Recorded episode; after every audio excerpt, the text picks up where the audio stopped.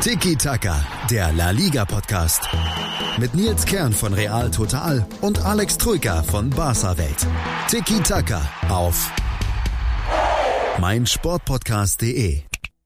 Zwei Wochen sind es noch bis zum Klassiko, aber nur noch ein Punkt zwischen Real Madrid und Barcelona. Das macht zusammen null Langeweile in La Liga. Hallo, hier ist wieder Tiki Taka, euer Lieblingspodcast über La Liga in bei meinsportpodcast.de und bei mir ist wie immer auch Alex Trücker. Moin Alex. Servus, morgen. Servus.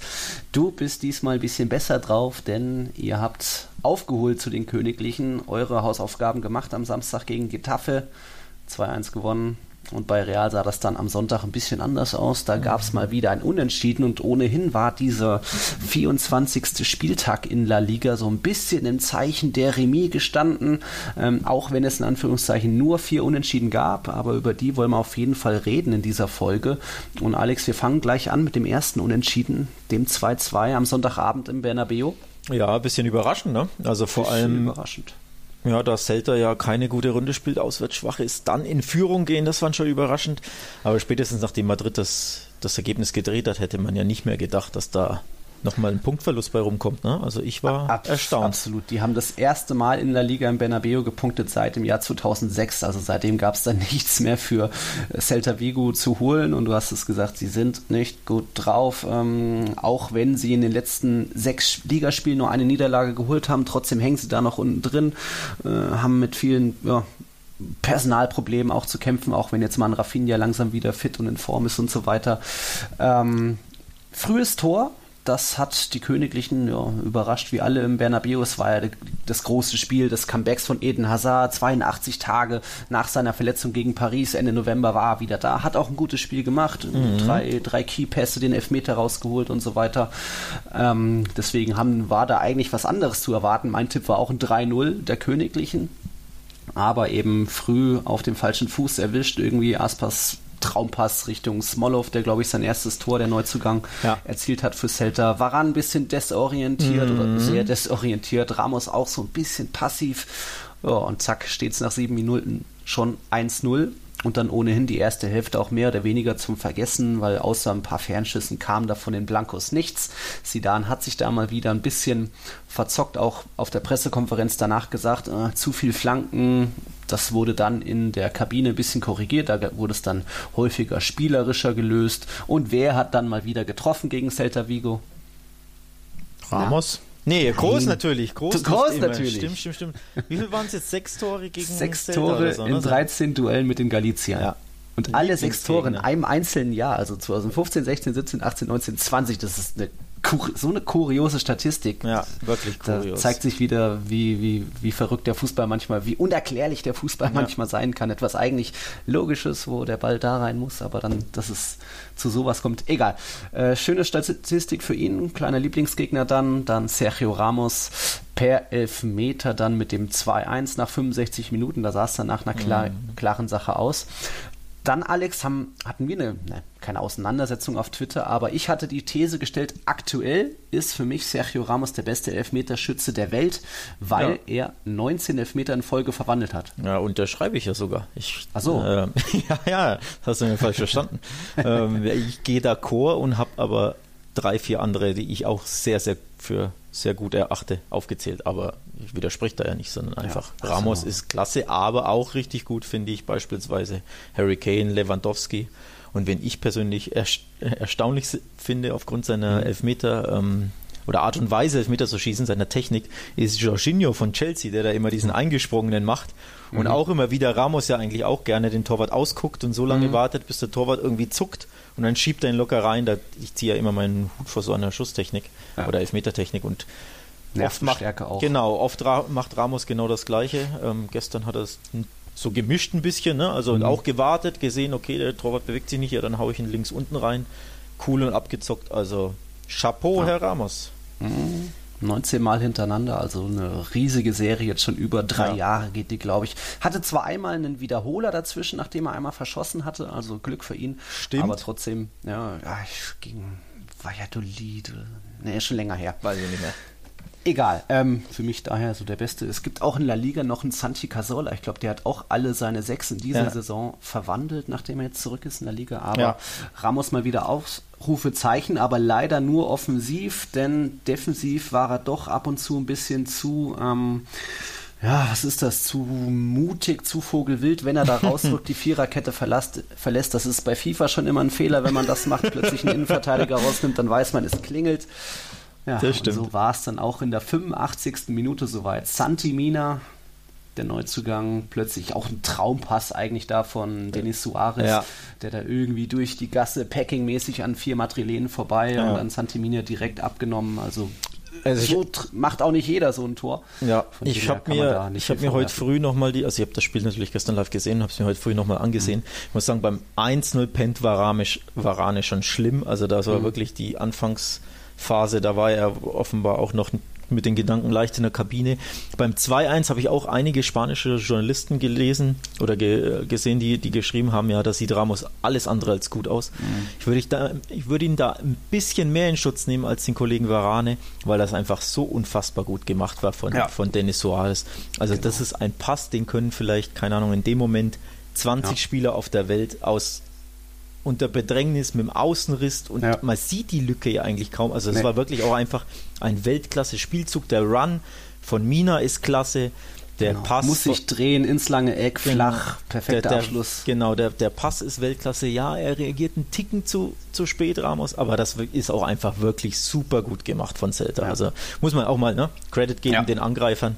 Manche Dinge sind halt einfach super, super schwer bis gar nicht zu verteidigen und darunter fällt, finde ich, das 2 zu 1 schon eher. Ja, absolut. Genau. Kann man schon so sagen. Ähm, so wurde die beste Defensive Europas jetzt zweimal geschlagen. Das macht jetzt 16 Gegentore in der Liga und trotzdem ist das immer noch der beste Wert in der königlichen Vereinshistorie. Natürlich äh, nach 24 Spieltagen. Mal sehen, wie es am Saisonende ist.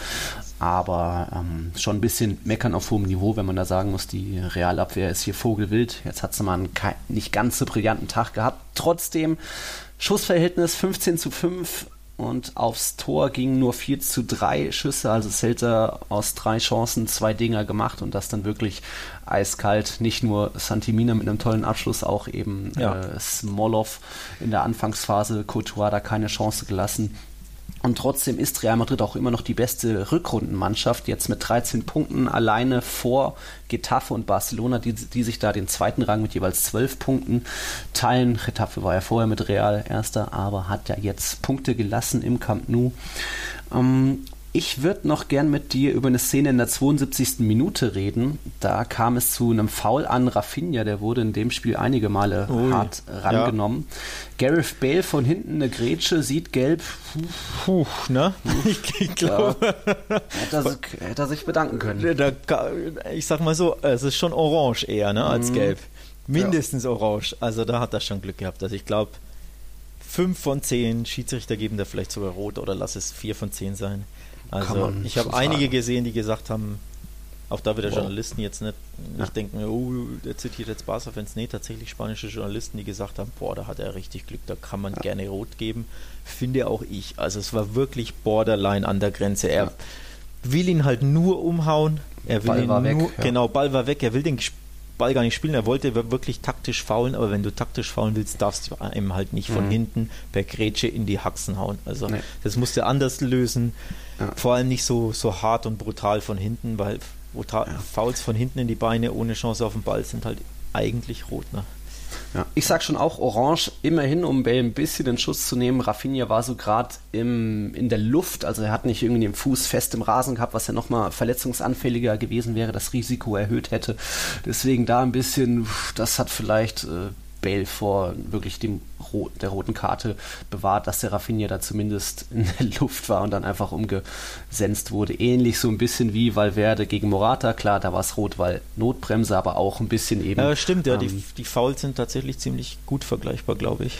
Ja, Vom, von, der, eben von der Exekution quasi, wenn man so will. Ne? Aus, Ausführung, ja. ja genau. Nicht eben komplett mit der offenen Sohle in die Achillesferse, sondern genau. in der Luft den Gegenspieler umgerammt, ja. äh, aber, um das Verletzungsrisiko zu mindern. Ja, aber Glück gehabt, tatsächlich, Glück der gehabt. Kollege Bale. Ja. Was habe ich noch bei dem Spiel? Ähm, Genau, die königliche Heimschwäche mehr oder weniger. Das war jetzt schon das vierte Mal, dass Real in La Liga nur unentschieden gespielt hat. Da erinnern wir uns an Spiele gegen ja, Valladolid, Villarreal, nee, Betis, Bilbao und Valladolid war es. Und jetzt eben Celta, also viermal nur Remis daheim, acht Punkte daheim verloren. Da ist ein das bisschen kann viel, ne? einen auch eine Meisterschaft kosten. Ja. Dafür ist man, sieht es dann auswärts besser aus. Aber pf, Ja. ja, mu- das geht besser. Kurz noch übers, über Celta ein Wort. Mhm. Ähm, ihr, ihre Abschlussstärke war schon erstaunlich. Also diese zwei Tore, die sie geschossen haben, wie du es gesagt hast, aus waren es vier, Tor- vier Schüsse, ne? Drei aufs Mhm. Tor, zwei Ja. waren drin. Da waren sie schon eiskalt und das war auch wirklich. Also da zieht man auch seinen Hut vor diesen abgezockten Finishes, muss man schon auch sagen. Kommt auch nicht häufig vor, dass ein Underdog, ein Abstiegsteam ne, in, im Bernabeu so eiskalt und abgezockt seine Chancen Mhm. nutzt. Also das ist auch irgendwo klasse, ne? Das war ja auch klasse gemacht, muss man schon auch sagen. Und überhaupt fand ich das Spiel von Celta erstaunlich mutig. Ja. Also klar hatten sie vor allem in der zweiten Halbzeit so 20 Minuten, sage ich mal, wo sie natürlich Mhm. richtig unter Druck waren, wo, wo Madrid da genau da Vollgas gegeben hat. Da weiß man, wie schwer das einfach ist, wenn da, wenn da Madrid irgendwie in einem Rückstand hinterherläuft und alles nach vorne wirft. Und ähm, dass das schwierig ist, ist klar, aber auch nach dem 2-1 oder 1-2 aus Celta-Sicht haben sie, finde ich, fand ich, sehr gut reagiert, ne? haben, sie, haben nochmal nach Gut vorne was mitgespielt, gemacht, waren gut frech, viele. Genau. Zweikämpfe gewonnen. Also muss man auch sagen, nicht nur das Ergebnis ist überraschend, sondern ich fand auch der ganze Auftritt von Celta Mhm. war überraschend, hätte ich so nicht unbedingt mitgerechnet. Also Chapeau. Nicht wie, wie man das von einem dem viertletzten in der Liga erwartet. Genau, genau. Aber ja, irgendwie kennt man das dann doch, dass wenn da so der Underdog ins Bernabeu kommt, dass eben dieser Bernabeu-Effekt dann zu so Traumtoren führt, ob das jetzt Ajax ist, die dann irgendwie aus auch nur fünf Schüssen, glaube ich, drei Tore machen oder jetzt wieder Celta. Ja, irgendwie, da sind die Gegenspieler dann nochmal mehr motiviert und nochmal mehr fokussiert, als wenn es jetzt daheim gegen Espanyol Ja. geht Und so. der Punkt war halt super wichtig für die, mu- muss man auch kurz ansprechen, für die Galizier, die jetzt immer noch auf dem 17. Platz sind. Ähm, Also auf Ja. dem ersten Nicht-Abstiegsplatz, denn ohne diesen Punkt wären sie nämlich 18. Also, da Mallorca gewonnen hat, 1-0 gegen Alaves, also Mallorca hat den Dreier eingefahren, aber Celta bleibt über den Strich. Also ist super, super wichtig für die Tabelle, aber auch für Selbstbewusstsein von Celta. Ähm, ja, Ja. Da unten punkten alle. Also es ist, es bleibt nach wie vor spannend und eng. Wir sagen es immer wieder, tut uns leid, liebe Zuhörer, wie krass dieser Abstiegskampf auch in La Liga ist. Krass war es auch am Samstagnachmittag im Camp Nou. Das hören wir uns gleich an nach einer Werbung. Kennt ihr schon mein Musikpodcast.de? Ja, seid ihr denn noch ganz knusprig? In der dieswöchigen Folge des Plattenteller analysieren wir Fisch und frittieren Musik. Nee, halt, Moment. Ach, ihr wisst schon. Einfach reinhören. Folge uns auch auf Twitter, meinmusikpodcast.de, Deutschlands erstes Musikpodcast-Portal. Die komplette Welt des Sports. Wann und wo du willst. Chip and Charge, der Tennis-Podcast mit Andreas Thies und Philipp Jobert. Alle Infos zum aktuellen Tennisgeschehen. Um den Platz, Jeder Sieg gegen, gegen Roger ist sehr speziell. Am Platz Und sie ist eine, die von der Grundlinie so viel kann, die so eine tolle Übersicht hat, aber die nie die ganz großen Höhen erreichen wird, wenn diese beiden Schläge nicht klappen. auf dem Platz. vor die Füße von Sosa, dessen Rückhand landet, Longline im Netz, Einstand. Chip and Charge auf meinsportpodcast.de. Ähnlich wie die Königlichen hätten auch die Katalanen überrascht werden können oder zumindest Punkte lassen können, denn Getafe war natürlich nicht die dominante Mannschaft im Camp Nou, aber auch durchaus als effektive Mannschaft bekannt, widerspenstig, sehr ähm, ja, eng am Gegenspieler dran, also hat auch in der Schlussphase in der zweiten Hälfte noch vorne die, die Barca-Verteidigung unter Druck gesetzt. Viele Fouls, 30 Fouls, das war der Rekord in dieser Saison für eine Mannschaft in einem Spiel, also da hat Barcelona ganz schön gelitten, deswegen vielleicht auch Albers Verletzung früh. Da gleich die Frage, Alex, weiß man da schon was? Wie lange fällt der aus? Ähm, Also Albers Verletzung war ohne Gegnereinwirkung, das war Ah. einfach beim Sprint, bei einem langen Schritt. Ähm, er hat eine Adduktorenverletzung, ähm, die aber nicht spezifiziert wurde, also nicht genau, ob es jetzt eine Zerrung ist oder ähm, dergleichen, sondern wirklich einfach nur eine Adduktorenblessur quasi. so die mhm. Übersetzung. Und dementsprechend hat Barca auch nicht kommuniziert, wie lange er ausfällt. Ähm, also da, die schreiben da immer, ja, seine Entwick seine Genesung. Ähm, hm. Es hängt ja, von seiner Genesung ab, wann er wieder fit ist. So, so schwammig okay. formulieren die das immer. In der Regel ist, heißt das bei Barca, dass es nicht gravierend ist, dass es vielleicht hm. eine Woche oder zwei, maximal drei sind. Denn ähm, ja, wenn es länger wäre, schreiben sie normalerweise tatsächlich immer die, äh, die ungefähre Ausfallzeit dazu, mhm. aber haben sie nicht gemacht. Dementsprechend, ja, wahrscheinlich trotzdem Rennen gegen die Zeit, denn der Klassiker steht in zwei Wochen an. Ja. Ob er dafür fit wird, das bleibt abzuwarten. Also ich denke mhm. mal, ja, eine Woche, zehn Tage wird er bestimmt ausfallen, aber vielleicht länger nicht zwingend. Also wird, wird eng. Also gegen Neapel eher nicht, Klassiko, hm, mal sehen. Ja, Rennen gegen die Zeit auf jeden Fall tatsächlich, würde okay. ich sagen. Ja, ähm, ja bei diesen okay. beiden Spielen. Das war so der frühe kleine Schockmoment in der Partie. Danach Absolut. hatte Barca einen guten Lauf innerhalb von fünf Minuten beide Tore. Wieder Messi, schöner Vorlage, dann Griesmann, schöner Chip über den Torhüter zum 1-0. Dann auch der eingewechselte Junio Firpo mit schöner Übersicht, Querpass durch den Strafraum und dann Sergi Roberto gefunden in der 39. Minute. Da sah es dann schon aus, so wie, oh, oh, jetzt könnte Retafe doch noch irgendwie auf die Ohren kriegen, aber es sollte dabei bleiben erstmal. Also war das jetzt für dich ein gutes Spiel von Barcelona? Haben sie nach der Führung zu wenig gemacht oder woran lag es, dass Retafe da doch nochmal so zurückkam? Mhm, also tatsächlich haben sie zu wenig gemacht nach dem 2-0. Mich hat das sehr stark an die Zeit von oder unter Ernesto Valverde erinnert, wo sie, mhm. wo sie dann führen, vermeintlich komfortabel und dann wirklich ein, zwei, drei Gänge rausnehmen, nur noch verwalten und dann unterm Strich auch zu wenig machen, dann wieder zittern müssen und, und wanken. Mhm. Ähm, das war wirklich schon ein Auftritt, der mich stark an Valverde erinnert hat, wo, ja, das Ergebnis ist natürlich gut, weil es war das Topspiel erste gegen zweiter, Retafe super in Form, haben ja alles tausendmal thematisiert, dementsprechend ist der Sieg sehr gut, jetzt auch tabellarisch natürlich durch den Ausrutscher von, von Madrid, aber die Leistung war ja 4 von 10, sage ich mal. Mhm. Also ich muss auch ähm, sagen, Getafe hat mir auch in der ersten Halbzeit sehr gut gefallen. Die hatten so eine Viertelstunde, 20 Minuten quasi von der Alba-Verletzung bis zum 1-0 Barsas. Dazwischen war Getafe ganz klar die bessere Mannschaft. Ging ja in Führung, Tor wurde aberkannt, mhm. sprechen wir gleich ja. drüber. Ähm, aber insgesamt waren sie da gut drauf. Dann Doppelschlag von Barca, ziemlich aus dem Nichts. Das war recht überraschend. Dementsprechend war auch die 2-0 Pausenführung überraschend bis unverdient, meiner Meinung nach. Okay. Und dann haben sie nur noch verwaltet, zu wenig gemacht. Getafe wieder eingeladen. Hinten raus dann verballert. Griesmann doppelt, zwei Chancen. Ja. Und so hatte dieses Spiel quasi ja, vier verschiedene Geschichten oder Teilgeschichten quasi. Ähm, ja, also war einiges drin in dem Spiel, aber unter der, unterm Strich die Leistung nicht so berauschend, würde ich sagen. Mhm.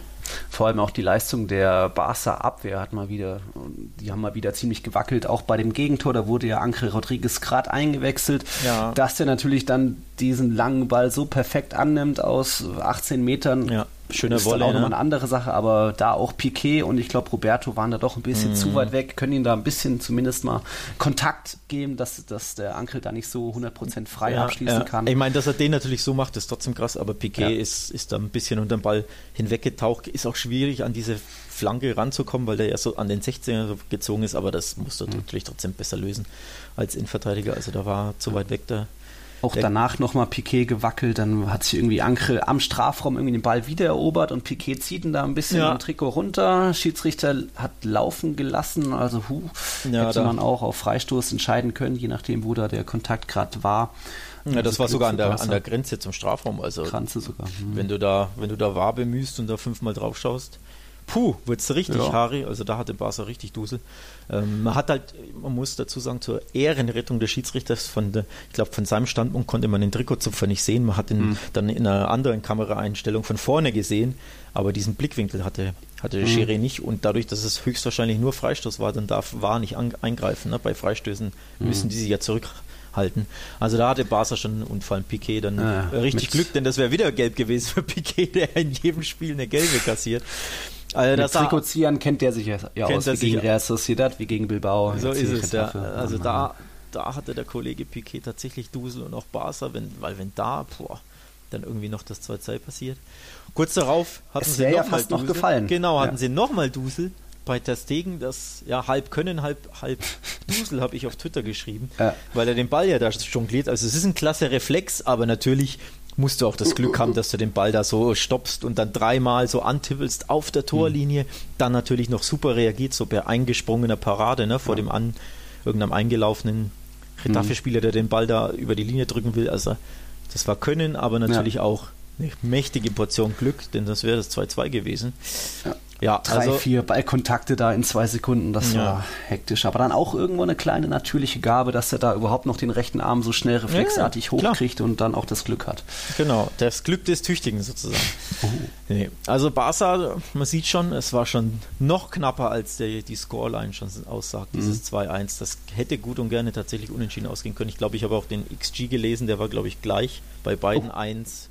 Mhm. War es 1,80 oder 1,50, 1,60, irgend sowas, also wirklich identisch gleich. Ja, gut, Griezmann kann natürlich das 3-1 machen, da, vor allem das eine Ding aus 11 Metern da über, mit dem rechten Fuß über das Tor ballern, ne? den Bolzer drüber, wie man im, in Franken Ja. sagt. Ähm, das war ein bisschen schwach. Umso stärker war natürlich das 1-0, ne? Dieses, dieser Lupfer. Also da hat er seine Weltklasse gezeigt, der Griezmann. Ja. Bei dem, Linker Außenriss, zack. ja. bei dem, bei dem Miss hinten raus war eher eine andere Klasse. Was sagst du denn zu dem Block von Niom gegen Umtiti? Klares Foul, oder? Klares Foul, würde ich sagen, ja. Ja. Aber du sagst immer noch nicht bei Gudelj gegen Casemiro, also als Sevilla im Bernabeu gespielt hat, dass das kein Foul war. Ich glaube, das war leicht anders. Äh, ich glaube, da gab es Unterschiede, weil der Kollege Niom äh, in einer Einstellung was gut zu sehen, seinen Oberarm, Schrägstrich Ellbogen aktiv benutzt und ja, gegen den, was das Kinn, was der Kopf, was der Hals äh, von Umtiti quasi, ja, bewegt, sage ich mal, oder ihn blockt oder einen leichten Schlag, wie man es titulieren will, das kann man jetzt so oder so auslegen. Auf jeden Fall benutzt er diesen Oberarm, Schrägstrich Ellbogen aktiver. Das ist für mich der, der große Unterschied. Und dadurch, dass er auch zum Hals geht und nicht irgendwie Schulter gegen Schulter ne? oder Ellbogen gegen Schulter oder so, sondern wirklich aktiv zum, zur Kopfgegend, zum Hals oder zum Kinn geht, das ist für mich ausschlaggebend. Also, ja. Aber zu Ich Recht, sag- zu Recht abgepfiffen. Ja. Ich sag beides Fouls, weil eben auch ein Gudelj diese zwei Schritte zum Militao, äh, Militao war es nicht, Casemiro gemacht hat, auch die linke Schulter da so dann in seiner Backe leicht rausgezuckt ist, aber Ja. so gehen dann eben die Ja, Meinungen ich- auseinander, ich hab- aber da in dem Fall richtig entschieden. Ich habe ich hab heute übrigens gelesen, ähm, dass Piquet wohl in der Szene direkt zum Schiedsrichter gelaufen ist und ihm direkt schon gesagt hat, bevor war überhaupt sich gemeldet hat oder ähm, der Schiedsrichter das, das überhaupt ähm, nachschauen konnte auf dem Screen, hat er zu ihm gesagt, das war genauso wie bei Real Madrid gegen Ah. Sevilla und hat ihn da quasi beeinflusst, den Schiedsrichter, in die Richtung und im Nachhinein hat es gewirkt. Ne? Also ja, beeinflusst. Ob's natürlich stimmt. klingt so negativ, das war ja richtig. klingt- er hat ihn darauf hingewiesen. Ja, hingewiesen, Ob es ja. natürlich stimmt, weiß ich nicht, weil wir natürlich wieder Lippen lesen und so, aber Ja. was ja auch in Spanien in La Liga gern gemacht wird. Ne? Ähm, Dass aber der natürlich, das so gesehen hat, hatte der nicht, nicht genug zu tun bei so einem Standard. weiß Also, ich nicht, weiß ich nicht. Mir auch, wie gesagt, ob stimmt, sei mal Ja, dahingestellt. ja. Ist dann immer schwierig, äh, solche Dinge zu überprüfen, wenn die auf Twitter Okay. kursieren, aber wenn er es gemacht hat, war es natürlich ein Boss-Move, sage ich mal, von Piquet. Natürlich auch richtig beobachtet, aber trotzdem eine gute Beeinflussung, ne, sage ich mal. Ein Boss-Move, das Beste, was er aktuell noch drauf hat, ist Reden. Ne? So. Und Trikot ziehen. Das sagst du jetzt. Okay. Ähm, ja, so ist das dann noch, hatte das Spiel noch guten Ausgang für Barcelona, hätte ähnlich wie im Bernabeu äh, mit Ja. Real gegen Celta auch anders ausgehen können, weil Getafe eben gut mitgespielt hat, frech war, viele Fouls und so, kann, kann sich da bestimmt auch Napoli was von abschauen, wie man Barca schlagen kann. Mhm. Das stimmt. Ich habe noch eine interessante Statistik. Ähm, Lionel Messi jetzt wieder ein toller Assist, es waren jetzt sechs Vorlagen in den letzten drei Ligaspielen, also da läuft's für ihn, aber aus Tore-Sicht hat er in den letzten neun Ligaspielen nur in zwei Ligaspielen getroffen, da auch nur jeweils einmal. Das bedeutet jetzt, dass wir den schwächsten Torschützenkönig aktuell haben. 14 Treffer hat Messi seit der Saison 2001 und 2. Wow. Da haben, damals haben sich Raúl González und Patrick Kluivert Rang 1 geteilt. Die hatten damals sogar nur elf Tore jeweils. Die Statistik natürlich auch wie immer von Pedro Martin auf Twitter, Hashtag, er? at Pedrito Numeros. Pedri, der- warum habe ich die Statistik nicht gesehen? Die, die erstaunen mich jetzt schon. Das ist krass. Die Folge, die habe ich jetzt nicht auf dem Schirm gehabt. Also krass, Du hast wirklich, wirklich krasse Statistik. Hätte ich jetzt, also dass es nicht so viele Tore sind, ist Mhm. offensichtlich und vor allem, dass in der Ära Ronaldo Messi in der Regel um einiges mehr getroffen Ja. wurde, war auch klar, aber dass es so lang her ist, Mhm. schon, schon erstaunlich. Ja, Messi hat ein bisschen Messi hat ja auch einen goldenen Oktober, auch im November mal einen Hattrick noch geliefert, ja. die paar Freistöße und so weiter. Äh, Mallorca abgeschossen mit drei Toren, aber dann eben seitdem jetzt ohnehin seit vier Ligapartien ohne eigenen Treffer. Vielleicht fehlt ihm auch ein Suarez, vielleicht zeigt das auch, dass es mit Griezmann noch nicht so harmoniert, obwohl jetzt Messi eben Griezmann das 1-0 vorgelegt hat. Also, hm, woran liegt das? Woran liegt das? Das liegt ein bisschen am Abschlusspech und das liegt an guten Torhüterleistungen. Der Kopfball war Stimmt, ähm, Kopfball, der Kopfball war ja wirklich eigentlich gut gesetzt, mhm. ne? nach schöner Flanke Griezmann, die hat der Keeper einfach sehr gut gehalten. Ähm, davor gegen Valencia hat er drei, viermal daneben geschossen aus aussichtsreicher Position, die macht er normalerweise, also da war es dann ja mhm. nicht die Abschlüsse nicht gut genug. Ähm, er hatte auch sechs Abschlüsse gegen Getafe. Genau, also. auch gegen Betis zum Beispiel waren es ja, zwei gute Torhüterparaden, von denen macht er auch normalerweise immer einen. Also da kommt eins zum anderen so ein bisschen. Ne? Ja. Aber ich glaube, es nervt ihn, äh, ganz ehrlich. Also ich glaube wirklich, ich habe nach, nach Spielschluss hat man hat die Kamera nochmal auf ihn geschwenkt und da hat man gesehen irgendwas, ja, das ein bisschen so fast schon frustriert mhm. wirkt oder so, äh, oh Mann, wieder wieder habe ich es nicht geschafft, so ein bisschen. Also das ja. habe ich jetzt aus seiner Körpersprache rausgelesen. Ja. Ist natürlich wirklich für ihn höchst ungewöhnlich, klar, und wird ihn ein bisschen nerven. Aber nochmal, der kann in jedem Spieltag wieder seinen Hattrick schnüren. Ne? Ja, Wir kennen ihn ja, also von daher würde mich das nicht überraschen, wenn er jetzt in den nächsten drei Spielen dann, keine Ahnung, seine sechs Tore oder so macht. Ne? Und dann Logisch. sieht das Ganze ganz anders aus. Aber es ist ungewöhnlich, klar. Und noch, noch ist er ja auch Erster in dieser Pichichi-Rangliste mit 14 ja. Treffern. Benzema nach wie vor dahinter mit 13 Treffern. Dann äh, der verletzte Luis Suarez mit 11 Treffern. Also so ganz unter Druck gesetzt wird er da auch nicht, weil Benzema genauso ein bisschen am Schwächeln ist. Hat auch ähm, ein, zwei Chancen ausgelassen gegen Celta Vigo das Leder eh fast wie Griesmann einmal drüber gehauen aus kurzer Distanz. Also geht schon alles besser von allen Parteien. Was macht denn, wenn wir schon bei Thema Torflaute bei Barca sind, die Stürmersuche der oh, Katalanen? Oha, schön, schön, dass du mich das fragst, denn heute, heute Morgen, also wir nehmen ja jetzt Montagmorgen auf, jetzt ist gerade 11 Uhr irgendwas. Ähm, heute früh schreibt die Mundo Deportivo, dass Braithwaite von Leganes der Auserwählte sein soll.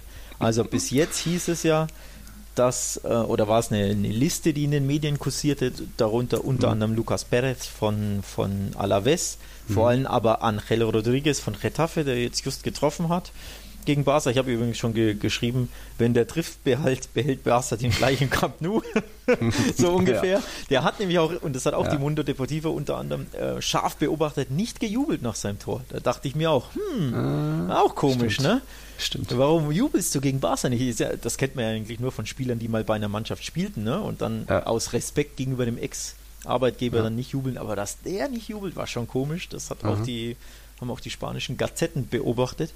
Aber heute, wie gesagt, heute früh heißt es, Braithwaite soll wohl jetzt doch der Auserwählte sein. Ob da natürlich jetzt mhm. was dran ist oder ob das so stimmt, immer schwierig. Ne? Wir kennen alle die spanischen Medien, die da mhm. sehr gerne bei Transfers auch, ja, auch spekulieren, auch einfach ähm, mhm. ja nicht immer richtig liegen müssen. So, so, so formuliere ich es jetzt mal.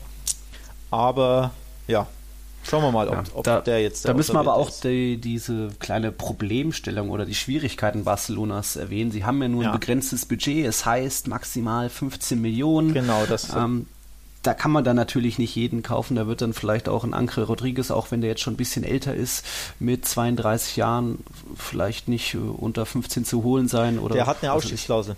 Die soll, ja. die soll bei 9 Millionen liegen. Dementsprechend auch das soll ein Grund sein, warum er so weit oben auf der, auf der Einkaufsliste stehen soll. Ähm, weil du nicht verhandeln musst mit Retafe, du gehst hin, legst den Neuner ja. auf den Tisch und kriegst ihn. Ist ja in Spanien so, haben wir ja thematisiert. Du musst mit dem Spieler natürlich verhandeln, ist ja kein Sklaven. Ja, ja, nee, genau, aber ja. du müsstest mit dem hm. Verein nicht verhandeln, genau, genau. Ähm, mhm. Braveheart weiß ich jetzt tatsächlich nicht, müsste mhm. ich jetzt müsste ich jetzt äh, rausfinden, hat noch keine Zeit da. Ja, aber da so ein Topmann wie Enesiri für 20 Millionen zu holen war bei Leganes, genau, wird jetzt also es ist natürlich höher sein. Machen wir uns nichts vor, es ist ein absoluter Notnagel, keine Frage. Ja. Ähm, egal wen du holst, also unabhängig von den Namen, es sind äh, Kaliber, mit denen sich Barca normalerweise ja nicht beschäftigen würde, ja. die auch überhaupt nicht in Frage kämen, dass sie da nicht mal eine Bankrolle einnehmen, normalerweise. Außer sie sind vielleicht mal ablösefrei oder so, aber es ist, wäre, egal welcher Name am Ende auf dem Tisch landet, es wäre natürlich ein absoluter Nottransfer, der auch nur für ein paar Monate getätigt wird, mhm. sollte man auch nicht vergessen. Also aktuell soll wohl Suarez ähm, ja, die, die Genesung soll so gut voranschreiten, dass es sein könnte, dass er sogar im ja, April Überraschung. ähm, wieder fit sein könnte. Oder zumindest die Chancen stehen nicht schlecht, nennen, sagen wir es mal so. Also es muss nicht unbedingt das Saisonende oder das Saison aus sein für Suarez. Im Sommer wollen sie ja höchstwahrscheinlich eh, man munkelt Lautaro holen, sprich den Stürmer, den du jetzt holst, den brauchst du halt dann spätestens im Sommer ja gar nicht mehr. Dadurch, dass sie aus der Copa schon raus sind, wer, wer, würde er da auch nicht zum Einsatz kommen und er darf nicht in der Champions League spielen. Das Mhm. sollte man nicht vergessen. Das weiß vielleicht der ein oder andere Hörer nicht. Denn diese Sonderregelung gilt nur für La Liga. Also das ist eine Klausel, eine, eine Sonderregelung, die nur La Liga hat. Dementsprechend kannst du auch nur einen Spieler aus La Liga oder der Segunda Division oder einen Spieler, der, der vertragslos ist, holen und eben nur in La Liga einsetzen. Also sprich, das wären schon sehr wenig Spiele. Ne? Also Ja, was finde ich schon krass. So ein Braithwaite, boah, der ist vor 28 Jahre Däne, hat jetzt auch schon wettbewerbsübergreifend achtmal getroffen diese Saison. Ja. Keine schlechten Statistiken, aber ich habe den schon eher als Stolperer und bulligen, hm, sich irgendwo reinschmeißer in Erinnerung, dass Barca wirklich so arm dran ist, sich mit solchen Namen zu beschäftigen, dass es nicht Ja. doch irgendwo vielleicht einen, was weiß ich, einen Alvaro Negredo irgendwie aus Um Arabien, Gottes wo auch Willen, immer der macht- ist, zu Ja. holen, der auch Erfahrung Ja, aber das mitbringt. dürfen sie ja nicht. Das ist ja das. Du kannst nur aus Spanien Richtig. jemanden holen. Das, aus Spanien. Fallen diese ganzen Stürmer, die vielleicht in China jetzt wären oder in Asien oder irgendwo in Dubai, die fallen, die du normalerweise dann kontaktieren würdest oder von mir aus in der Major League Soccer, ne? Dass du sagst, die fallen dann eben weg. Die hättest du im Winter holen können. Haben sie nicht gemacht. Bakambu zum Beispiel, ne? Wo, äh, haben sie nicht gemacht. genau. Und jetzt kannst du wirklich nur noch einen holen, der in Spanien spielt. Du musst dich natürlich mit dem Verein einigen. Wer will Ja. jetzt schon im Februar seinen Stammspieler abgeben?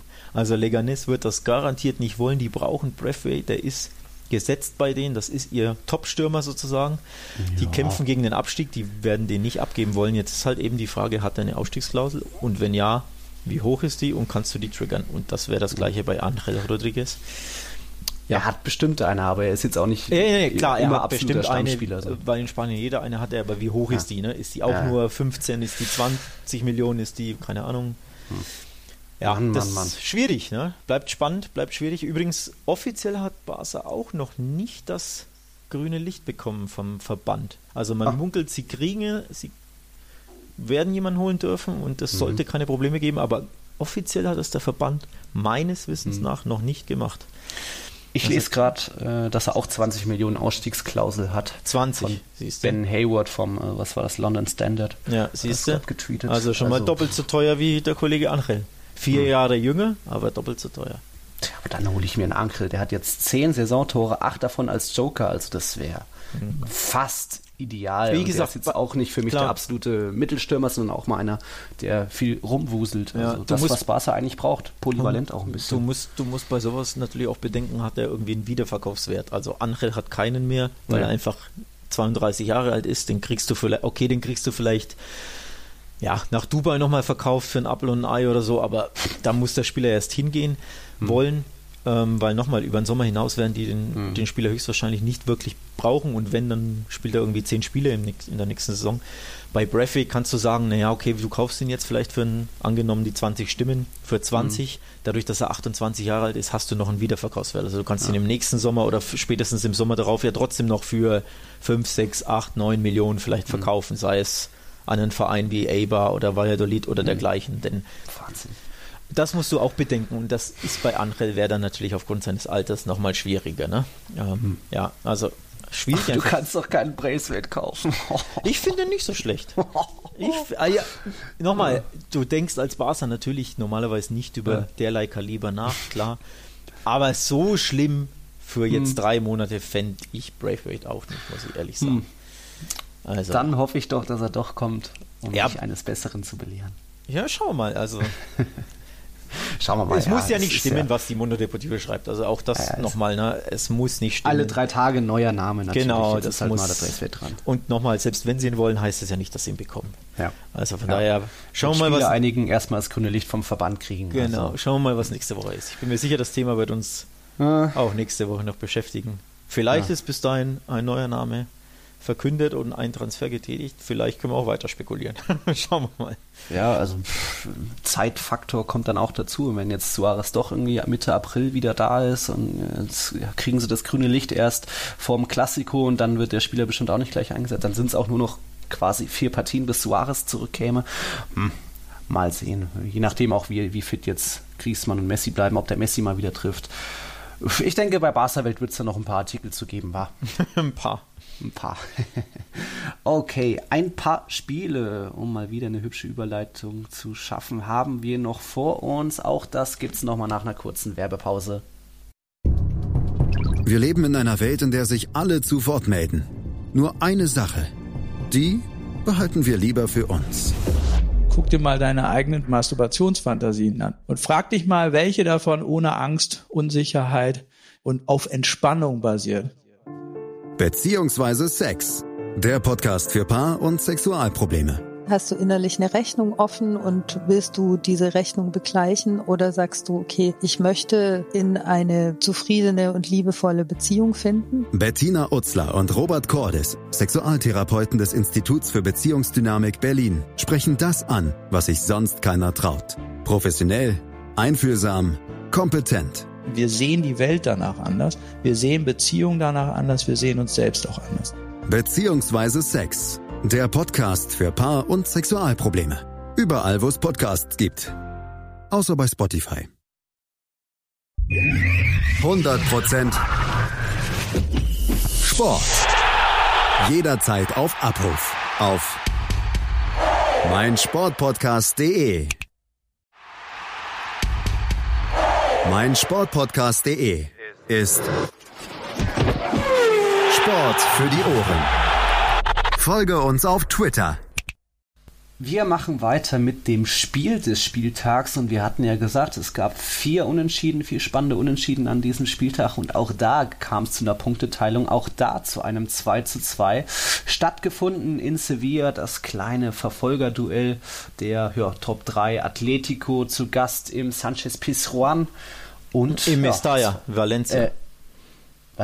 Ach, scheiße, ich bin hier bei CV. Habt ihr das falsche Spiel aufgehabt gerade? Ja, äh, in Valencia im Mestalla, Atletico zu Gast. Und Valencia da zweimal reagiert auf eine Führung der Gäste. Da kam es zum ersten Tor von Marcos Llorente im rot-weißen Trikot. Der hat auch irgendwie, glaube ich, gar nicht so in zentraler Position gespielt, also auch ungewöhnlich. Das 1-0 beschert, dann Gabriel Paulista fast angeschossen von Maxi Gomez für den Ausgleich gesorgt. Thomas Partey dann nach einem tollen Solo irgendwie gegen vier Gegenspieler aus 20 Metern das Ding Nike schweißt zum, zum 2-1, also der erneuten Führung für die Gäste. Und dann irgendwie, was war das bei Kondokbia? War das jetzt Talent und artistisch oder war das halb gestolpert mit der Fußsohle? ich glaube glaub beides gleichzeitig. Also beides ein gleichzeitig. wirklich kurioses wie schönes Tor. Ähm, ja. ja. das Spiel hatte es tatsächlich in sich. Ähm, kurzes Wort zu Lorente. Wie ein, wie ein Mittelstürmer hat er den versenkt, das 1-0. Er hm. spielt so halbrechts. Also, ähm, mhm. Cholo Simeone spielt ja gerne mit Koke auf diesem auf dieser halbrechten Position normalerweise. Ne? Also nicht mhm. ein richtiger rechter Mittelfeldspieler, aber auch nicht richtig zentral, sondern so ein Twitter-Ding, so ein Hybrid. Die Position hat jetzt eben ähm, Lorente inne gehabt und tauchte plötzlich in Mittelstürmerposition im Strafraum auf und versenkt den eiskalt zum 1-0. Also da waren alle überrascht, inklusive der Valencia-Defensive und wahrscheinlich Lorente und Cholo Simeone ja, selber. War ja auch nicht so geplant, war ja, ich glaube, Korea hat abgeschlossen nach ja. Doppelpass mit Vitolo und dann irgendwie abgefälscht vor genau. Llorentes Füßen gelandet. Genau. Ähm, wie gesagt, ein bisschen überraschend, aber Valencia kam zurück durch Gabriel Paulista. Mhm. Ähm, jo. Und dann wieder Pate, dann wieder, wer hat das? Kondogbia, dieses kuriose Tor, genau. Also da, da, ich hätte ehrlich gesagt nicht mit so vielen Toren gerechnet. Hm, also eigentlich nicht. Eher denkt man, ja, Valencia, Atletico, wird eher so 0-0-1-1, vielleicht ein 1-0 irgendeine Richtung. Aber dass sich dann ein Spiel mit so offenem Visier und vier Toren entwickelt, war etwas überraschend. Auch da habe ich wieder eine mega Statistik, denn es ist jetzt die zweite Saison in Folge für Valencia, dass sie daheim im Mestalla gegen die Top 3 ungeschlagen bleiben. Also gegen oh. Real, Barça und Atletico. Da in diesem Zeitraum eben sechs Spiele gab's, hat Valencia zweimal gewonnen jetzt auch Barcelona zuletzt und vier Remis, keine Niederlagen gegen, Mhm. gegen Atleti, Barca und Real. Das ist ordentlich und wenn ihr ein bisschen am Betten seid für die nächste Saison, dann ruhig mal vormerken, wenn da jemand ins Mestalla kommt, das wird unangenehm für so einen Favoriten. Genau, übrigens daheim auch noch ohne Heimniederlage Valencia. Also da sieht man schon, es sind viele, Immer noch. Ja, es sind eben viele Unentschieden dabei. Ähm, aber sie verlieren eben nicht und so bleiben sie auf Tuchfühlung, denn es war, du hast es schon angesprochen, das Verfolgerduell um die Champions League-Ränge. Also beide wollen in die Champions League, das ist das klare Ziel, das ist der Anspruch. Valencia aktuell nur auf Platz 7, aber eben auch nur zwei Punkte hinter dem viertplatzierten Atletico und dementsprechend haben die bis zum Schluss wirklich Gas gegeben in dem Spiel und wollten den Sieg. Ja. Und ganz ehrlich, hätten eigentlich hinten raus, fand ich, auch gewinnen müssen. Hatten zwei wirklich gute Chancen nach so Cutbacks an den ja, Elfmeterpunkt oder in den Rückraum, die einfach drin sein müssen. Also ich glaube, Maxi Gomez hat einen verballert und ich weiß nicht mehr, wer der andere war, übers Tor geschossen, aus wirklich freistehend aus, keine Ahnung, zwölf Metern oder so. Da darf gut und gerne der 3-2-Siegtreffer fallen. Also da hatte Atleti Gaia noch fast, glaube ich, so das Traumtor zum Abschluss. Stimmt, die, dieser, dieser, dieser Volley, ne? diese, diese Ja. Direktabnahme. ja. Also da, Valencia hat mich wirklich eine gute Leistung gezeigt, fand ich Atletico auch nach vorne, aber hinten waren sie eben nicht so sattelfest wie sonst und hinten raus fand ich, hatte, es- hatten sie, obwohl sie eben gut gespielt haben, ein bisschen Glück, dass es mit Unentschieden Hm. endete. Ja, beide hatten das Freitagsspiel, weil sie jetzt unter der Woche in der Königsklasse im Einsatz sind. Da ist jetzt die Frage, wer ist da jetzt besser in Form? Valencia hatte zuletzt zwei Pleiten, dafür jetzt mal wieder gepunktet. Vor diesen zwei Pleiten gab es aber vier Siege. Also ich sehe fast Valencia immer noch ein bisschen fitter, weil Atletico, da gab es nur einen Sieg in den letzten sieben Spielen, dafür auch vier Niederlagen. Und ich glaube, jetzt kommt Liverpool ins Wander, Metropolitano natürlich. Das wird, glaube ich, eh weniger was werden als jetzt Valencia zu Gast in Mailand gegen Atalanta. Ja, wobei man sollte wirklich Atalanta nicht unterschätzen. Das macht man Ja. grundsätzlich nicht nur hierzulande Ja. so, sondern grundsätzlich, weil das einfach kein, kein Name ist, der, der überhaupt für Champions League steht, ne? nicht mal für europäischen Fußball normalerweise, aber die spielen eine herausragende Saison. Ähm, also spielen vor allem ähm, spielen vor allem attraktiv nach vorne. Ähm, das Vierter sind sie aktuell wieder in, in der Serie A, also wieder auf Champions League Kurs. Mhm. Ähm, dementsprechend wird das, glaube ich, schwieriger als der ein oder andere Fußballfan sich das Bestimmt. ausmalt. Bestimmt, aber halt Valencia eher mit vollem Personal als jetzt Atletico. Da fehlen eben, Trippier hat auch nicht gespielt, Ist auch Morata verletzt, verletzt, ja. Costa immer noch. Morata kam zurück, der ist Training. glücklicherweise wieder fit. Der wurde Tatsächlich, wurde eingewechselt. Wurde eingewechselt, genau. Das war auch ein bisschen eine Blitzgenesung. Ähm, der hatte eine Muskelverletzung im, im, Hm. im Derby sogar erlitten. Ja. Dass, dass er jetzt schon wieder fit ist, hat mich tatsächlich erstaunt. Also hätte ich nicht das gedacht, ich gar dass nicht eine mitbekommen. Muskelverletzung, dass du nur so kurz fehlst. Ja. Ähm, das ist natürlich super, super wichtig, denn Atleti hat keinen Stürmer mehr. Also die waren, die sind ja alle verletzt, ne? Diego Costa, F- äh, Joao Felix, Felix verletzt. Felix und, und jetzt eben Morata, der jetzt eben wieder zurückkommt. Ob er natürlich jetzt schon starten kann. Hm. Ähm, Spiel ist ja schon am Dienstag, ne? Äh, muss man abwarten, aber natürlich wichtig, denn Korea hat jetzt zuletzt quasi immer den Stürmer gespielt, auch Vitolo hat er immer, also das war so zwei Mhm. Ja. hängende Stürmer, wenn man so möchte, Ja. die ein bisschen rumwuselten, was natürlich Und dann Da- machen die Mittelfeldspieler die Tore. Genau. Und, Partey. Genau. ähm, aber wie gesagt, das ist, das ist wichtig für, für Athleti, dass der Morata zurück ist. Jo. Aber Hm. spannend. Also beides zwei richtig enge, spannende Spiele. Behaupte Hm. ich jetzt mal in der Champions League. Ja. Dienstagabend also Atletico gegen Liverpool und dann Mittwochabend Atalanta gegen Valencia. Es wird nicht langweilig und wir haben noch ein Unentschieden. Das war dann aber wirklich. Nee, das. Wo bin ich denn hier? Ich habe keine Ahnung. Jetzt sind wir wirklich in Sevilla.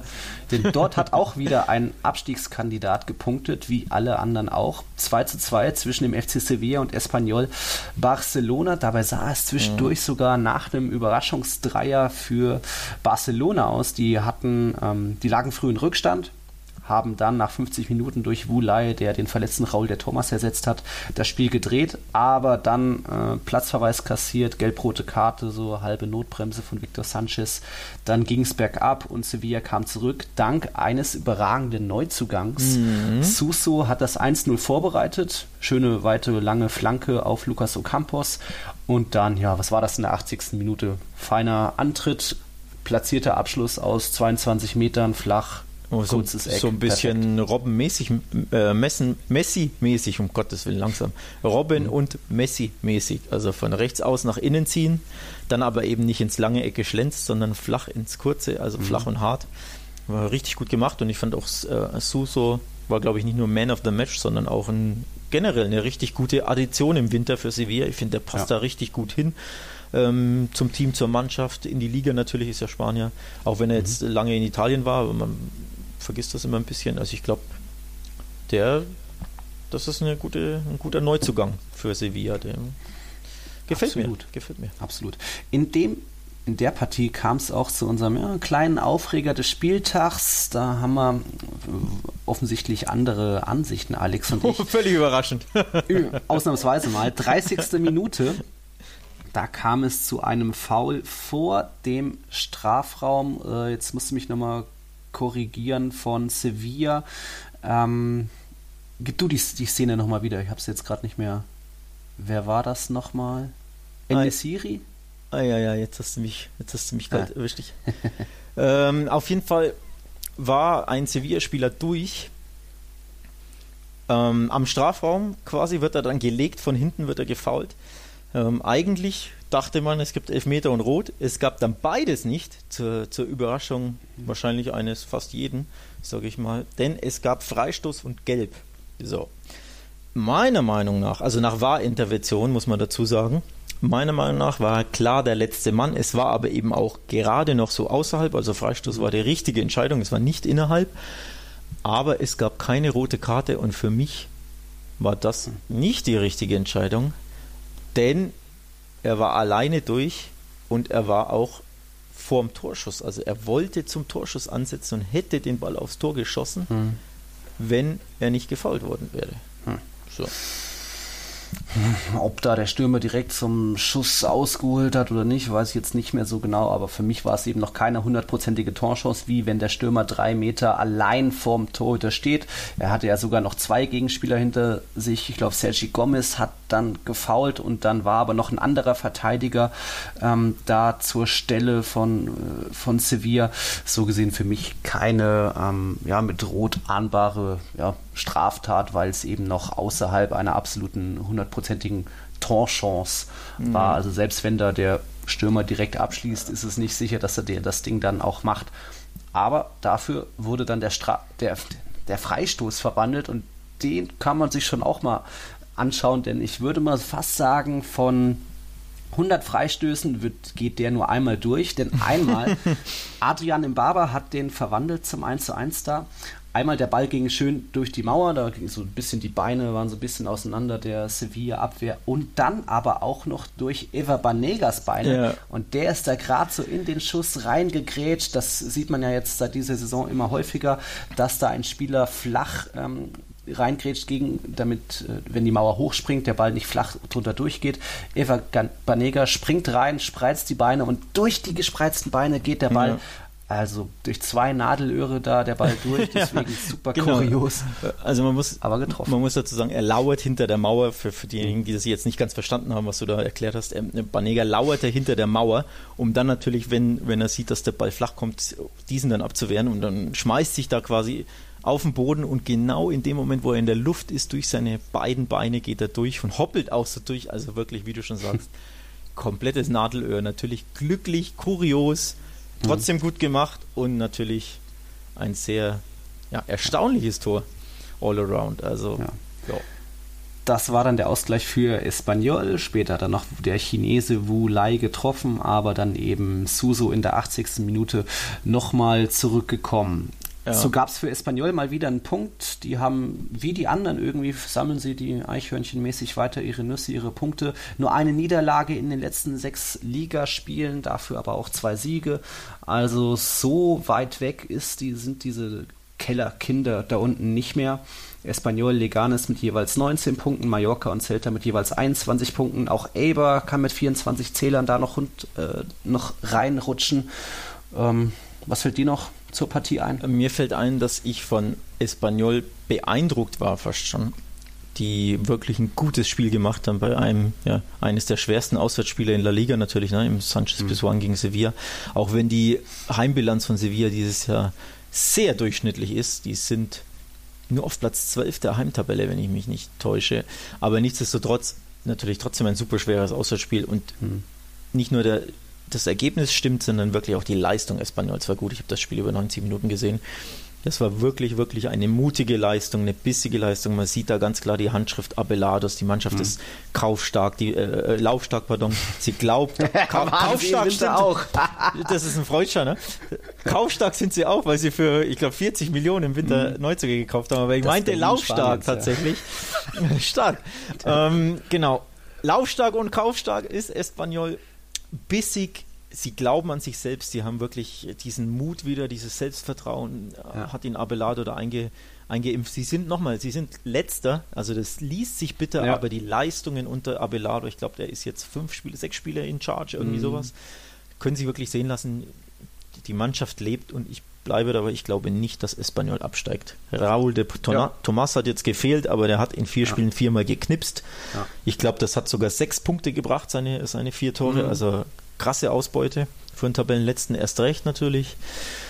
Und ich glaube, der Abstiegskampf wird nochmal richtig, richtig spannend. Also Celta lebt, Mallorca hat jetzt gewonnen, Leganes sieht man jede Woche, die beißen und kämpfen auch, Wahnsinn. haben jetzt ein 0-0 gegen Betis zu Hause gehabt, wo sie auch ziemlich gut gespielt haben, also für ihre Verhältnisse natürlich. Mhm.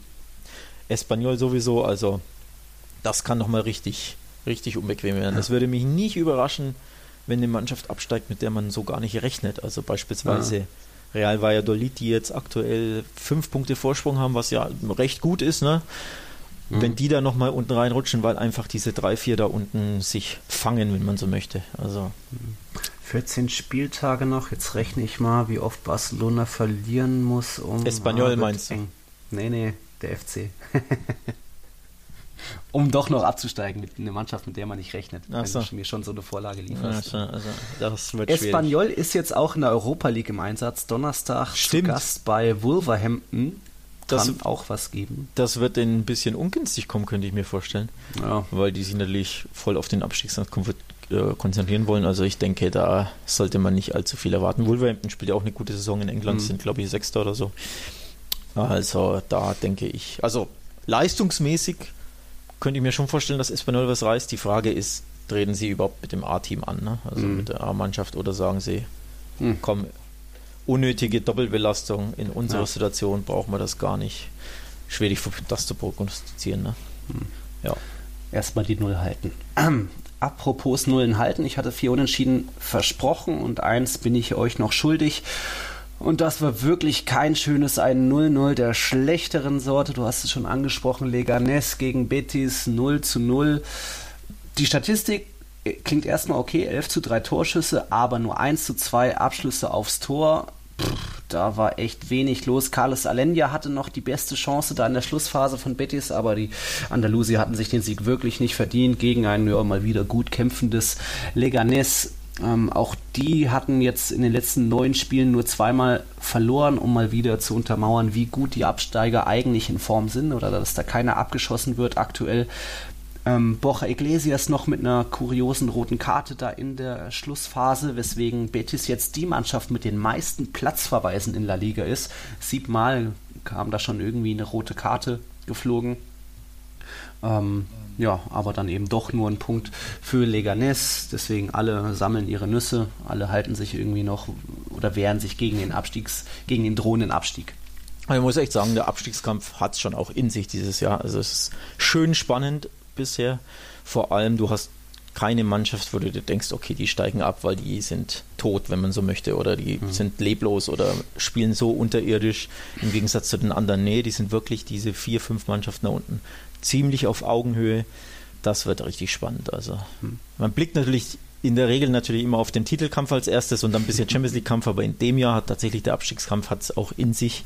Mhm. Ähm, also Leute, schaut mehr La Liga. Mein Appell. Mehr La Liga, so ist es. Ja. Ein Spiel konnte man am Wochenende nicht schauen. Die Partie Eber gegen Real Sociedad wurde abgesagt und verschoben. Da müssen sich die beiden Vereine jetzt auf einen neuen Termin einigen, weil Thema Luftverschmutzung. Jetzt, du kennst Eber, bist ja schon dran vorbeigefahren an mhm. dem kleinen Örtchen, hast von der Autobahn das kleine Stadion gesehen, das kleinste in der Liga. Mhm. Es ist ja eigentlich fast eher ein Luftkurort, so da in der baskischen Bergen, idyllisch, ne, überall schön viel Grün und, und alles, keine Industrie oder Riesenstadt wie jetzt Barcelona und Co. Aber dort hat in der Nähe des Stadions der Stadt eine riesige Mülldeponie gebrannt. Das auch schon am 6. Februar oder so, also lange her. Und trotzdem sind da noch so viele Gase in der Luft und auch noch nicht alle Feuer gelöscht, weswegen die RFEF, e der spanische DFB, am Samstag bekannt gegeben hat, dass die Partie abgesagt wird, eben weil das Risiko ja, auf, äh, zu gesundheitsfährdend ist. Deswegen da kein Spiel im Ipurua. Hört man auch nicht oft sowas. Ja, hört man auch nicht oft. Ich glaube, das kommt San Sebastian oder halt Real Sociedad, glaube ich, ganz, ganz gelegen, denn ich habe sie in der Copa, können wir mhm. gleich auch noch drüber sprechen, oder werden wir wahrscheinlich, ähm, gesehen gegen Mirandes und die wirkten da auch schon ziemlich platt. Also ich glaube, die Mannschaft ist auf ziemlich, ja, läuft auf dem Zahnfleisch, weil die ja auch jetzt seit, keine Ahnung, vier, fünf, sechs Wochen im Dreitagesrhythmus Spiele haben, ne, mit mhm. den ganzen Copa-Runden. Ähm, dementsprechend wird es denen wahrscheinlich nicht ganz so ungelegen kommen, ein bisschen durchzuschnaufen. Ja. Ja. Nach einem Energie auf äh, großen äh, einem harten Spiel in Bernabeu Wieder erwischt. ähm, das Halbfinale in der Copa del Rey, da gab es zwei Sieger. Bilbao hat Granada mit 1-0 bezwungen, Real Sociedad den Zweitligisten Mirandes mit 2 1. Zu oh. den Rückspielen kommt es dann erst am 4. und 5. März. Ja. Also so lange kann jetzt Real Sociedad wirklich durchschnaufen. Auch Athletic Bilbao, die sind auch nicht so wirklich in Form, haben jetzt am Wochenende ja. auch wieder verloren, glaube ich, genau. Wieder zu, wieder zu null, wieder kein Tor geschossen. Die tun sich ja so unfassbar schwer mit dem Tore schießen. Mhm. Also wir lästern ja immer über Atletico, dass die so angriffsschwach sind. Aber Athletic Club aus Bilbao ist ja noch schwächer mit 23 Toren ja. in 24 Spielen. Das ist die Bilanz eines Absteigers normalerweise. Also weniger Tore mhm. als Spiele.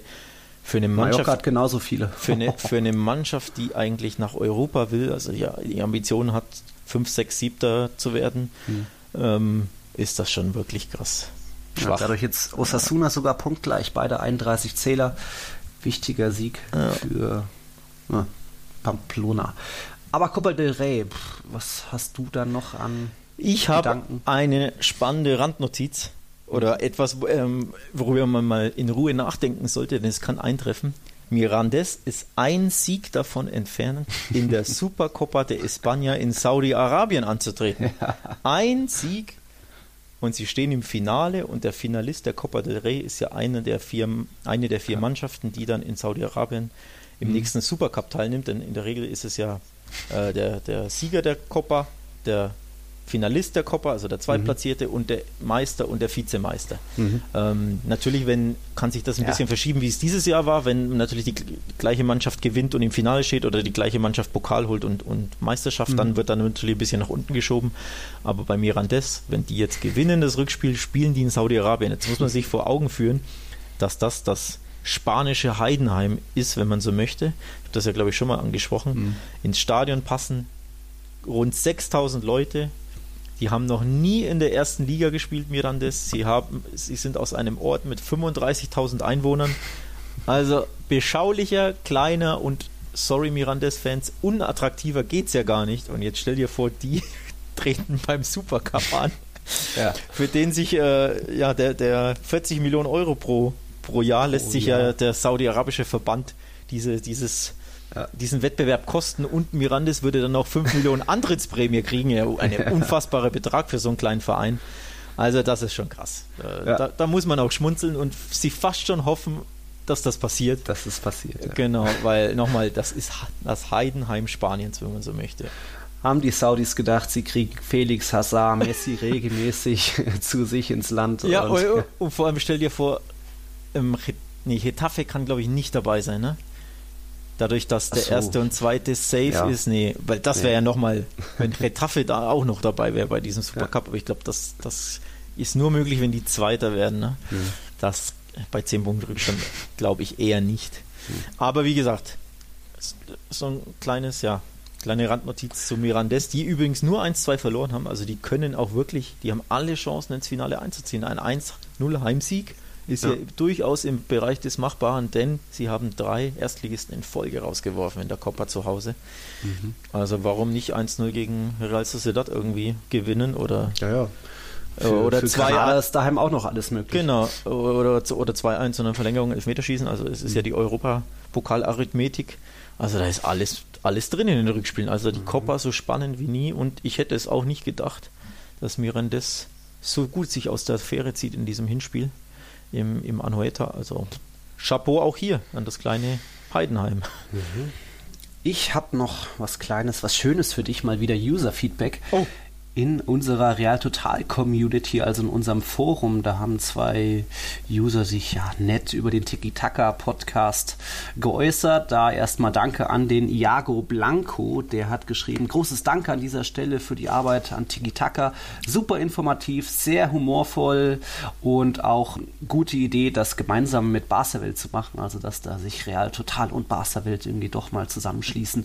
Das bringt einen differenzierten Einblick ins La Liga-Geschehen und jetzt kommt's, die freundschaftlichen Sticheleien machen einfach Spaß. Ja, Dazu aber noch eine Anmerkung vom Iago Blanco, wobei der Barca-Kollege gefühlt manchmal nicht so richtig eingehen will auf Nils Sticheleien. Ja. Hm. Warum wohl? Warum wohl? Warum Willst du dir dich bieten lassen? Weil, weil er die ganze Zeit stichelt, ja. ähm, nee, da gehört ja dazu. Das ist ja quasi, quasi der ja. Markenkern dieses Podcasts, mhm. wenn man so möchte. Ja. Nee, freut mich das Lob. Tatsächlich habe ich nicht mitbekommen. Um, habe ich nicht gelesen. Hast du mir auch vorher ja, nicht. Ist, ja, habe ich jetzt auch erst vor ein paar Tagen. Sollte ja eine Überraschung sein. Genau. Ich stichel ja nicht nur, ich will dir ja auch mal ein paar ja, positive schön, habe ich nicht gewusst. Geben. Freut mich sehr. Also schöne Grüße an den, an den Kollegen. Ja. Der Yannick 6 hat. hat noch geschrieben, habe bis jetzt auch jeden Podcast angehört und muss schon sagen, dass die Spaß macht. Vor allem merkt man jeweils bei den strittigen Situationen die jeweilige Fanbrille. Hm. Naja, naja, naja. Apropos Fanbrille, ich habe noch einen Nachtrag für dich Oha. über den FC Barcelona. Denn wir Kenn sind ja hier live quasi. Jetzt haben wir kurz vor zwölf und da kommt die Meldung rein. Barca hat das grüne Licht vom Verband bekommen, einen Stürmer nachverpflichten zu dürfen. Also das ist jetzt offenbar offiziell. Die ganzen, alle spanischen Medien berichten das, dass da eben das Okay vom Verband gekommen ist für Barca. Mhm. Ähm, und der Verein hat jetzt ich glaube, zwei Wochen Zeit, einen Stürmer nachzuverpflichten.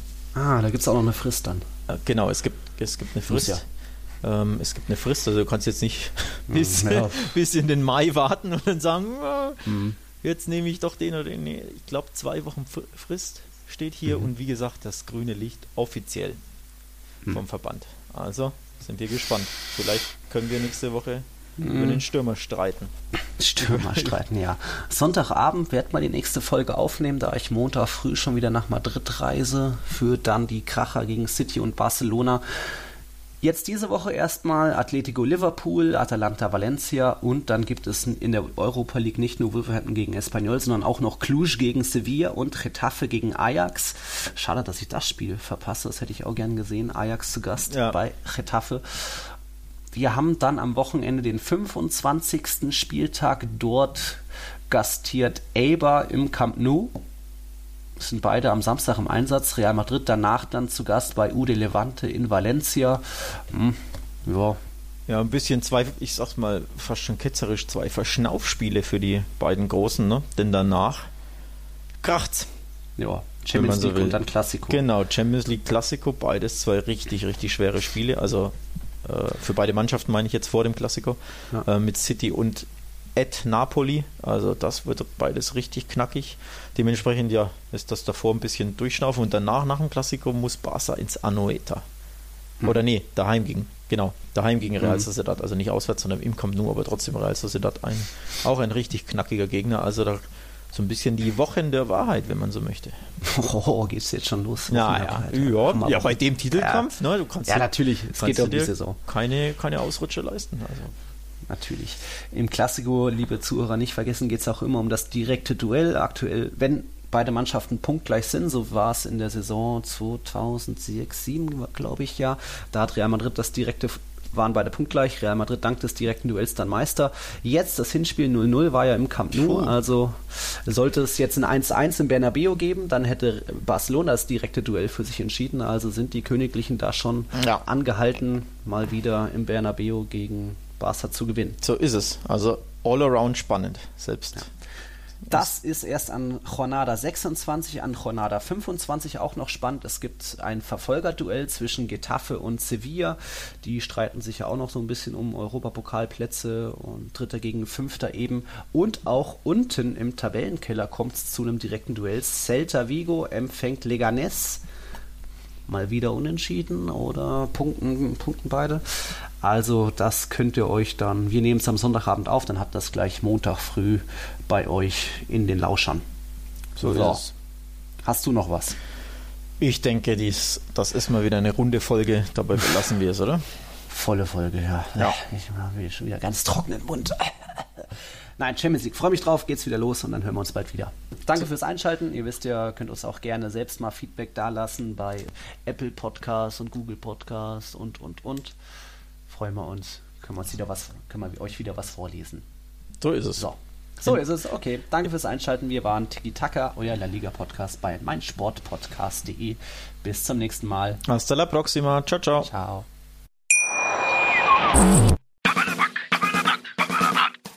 Punk in all seinen Facetten mit Felix Amrein. In der aktuellen Ausgabe Papala Punk spreche ich mit Rodi und Marco von der Press Punk Band 100 Kilohertz. Die haben gerade mit Stadtland Flucht ein neues Album herausgebracht und außerdem sogar zwei Record-Release-Shows gespielt. Wie es ist, aktuell Konzerte zu spielen und wie die Entstehungsgeschichte des Albums ist, hört ihr im aktuellen Podcast.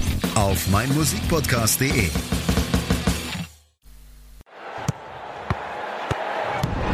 Tiki Taka, der La Liga Podcast. Mit Nils Kern von Real Total und Alex Troika von Barca Welt. Tiki Taka auf meinsportpodcast.de. Wir leben in einer Welt, in der sich alle zu Wort melden. Nur eine Sache. Die behalten wir lieber für uns. Guck dir mal deine eigenen Masturbationsfantasien an und frag dich mal, welche davon ohne Angst, Unsicherheit, und auf Entspannung basiert. Beziehungsweise Sex. Der Podcast für Paar- und Sexualprobleme. Hast du innerlich eine Rechnung offen und willst du diese Rechnung begleichen oder sagst du, okay, ich möchte in eine zufriedene und liebevolle Beziehung finden? Bettina Utzler und Robert Cordes, Sexualtherapeuten des Instituts für Beziehungsdynamik Berlin, sprechen das an, was sich sonst keiner traut. Professionell, einfühlsam, kompetent. Wir sehen die Welt danach anders. Wir sehen Beziehungen danach anders. Wir sehen uns selbst auch anders. Beziehungsweise Sex. Der Podcast für Paar- und Sexualprobleme. Überall, wo es Podcasts gibt. Außer bei Spotify. Challenger Corner. Der Tennis-Podcast mit Florian Herr und Andreas Thies. Alles rund um die Turniere unterhalb der ATP-Tour. In Zusammenarbeit mit tennistourtalk.com. Challenger Corner auf meinsportpodcast.de